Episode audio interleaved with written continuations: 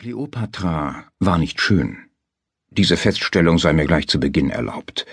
Menschen von mangelhaftem Verstand stellen sich oft vor, dass nur eine Frau von extravagantester Schönheit gleich beide mächtigsten Männer der Welt um den Finger wickeln konnte, Julius Caesar und Marcus Antonius. Es ist wahr, beide hatten einen Sinn für das Schöne, doch Männer von Macht oder Reichtum haben ihren Anteil an schönen Frauen gehabt, und damit die Königin von Ägypten dieses Duo alter, verbrauchter Krieger, jeder von ihnen ein langgedienter Veteran in Feldzügen, sowohl der Venus als auch des Mars, derart verzaubern konnte, bedurfte es mehr als bloßer Schönheit. Natürlich war es nicht ihr Schaden, dass sie Thronerbin der sagenhaft reichsten Nation der Welt war. Für die Schätze Ägyptens könnte selbst der wählerischste Liebhaber schöner Frauen ein paar überschüssige Zentimeter Nase, ein fliehendes Kinn oder vorstehende Zähne übersehen. Oder eben auch einen Buckel, O-Beine und ein Pickelgesicht. Nicht, dass Kleopatra hässlich gewesen wäre. Keineswegs. Sie war im Gegenteil durchaus attraktiv, aber die Qualitäten, deretwegen große Männer sie liebten, waren nicht ausschließlich fleischlicher Natur und hatten nicht einmal etwas mit ihrem immensen Reichtum zu tun. Es war schlicht so, dass jeder normale Mann, der sich ein paar Minuten in ihrer Gegenwart aufhielt, sich hoffnungslos in sie verliebte, wenn sie es so wollte. Keine Frau konnte die Gefühle der Männer ihr gegenüber besser kontrollieren als sie. Ob es große Leidenschaft, väterliche Zuneigung, hündische Loyalität oder Furcht und Zittern war, was immer Kleopatra von einem wollte, sie bekam es. Und Liebe zu Kleopatra war keine jugendliche Vernarrtheit in ein wohlgeformtes, aber unbedarftes junges Ding.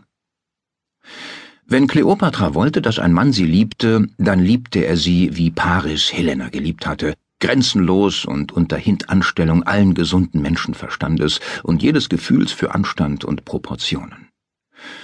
Es war eine ernste Krankheit, von der selbst die Götter ihn nicht erlösen konnten. Aber ich eile meiner Geschichte voraus.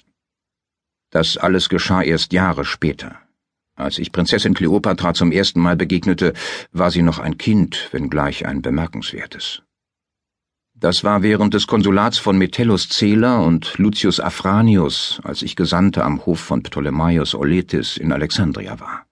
Zum zweiten Mal kreuzten sich unsere Wege ein paar Jahre später, auf Zypern.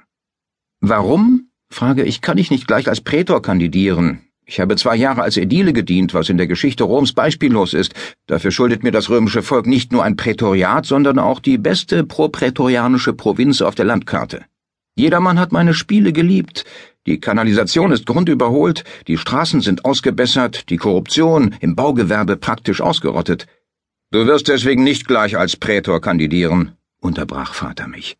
Weil wir bei den Wahlen im kommenden Jahr die Kandidaten unterstützen werden, auf die wir uns geeinigt haben, bevor wir wussten, dass dein Edilat um ein Jahr verlängert werden würde.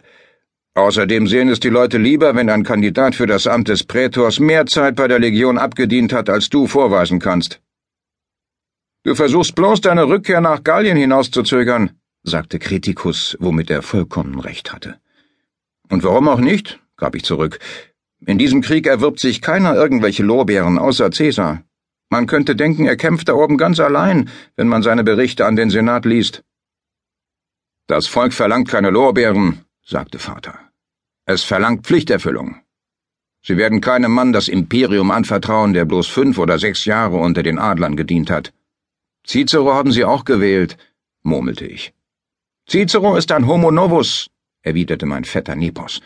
Er hat Kraft seines Rufes als Anwalt die höchsten Ämter errungen, weil er etwas Neues ist. Von einem Metellus verlangen die Leute das, was wir ihnen jahrhundertelang geboten haben. Führung im Senat und auf dem Schlachtfeld. Wie mancher vielleicht schon vermutet hat, hielten wir gerade eine Familienkonferenz ab. Wir Metelli kamen von Zeit zu Zeit zusammen, um politische Strategien zu entwerfen. Wir hielten uns nämlich für einen großen Machtfaktor im Senat und in den Volksversammlungen und verfügten auch tatsächlich über eine ganze Menge Wählerstimmen, doch die Macht der Metelli war seit ihrem Höhepunkt vor einer Generation, kurz nach der Diktatur Sullas, bereits wieder spürbar geschwunden.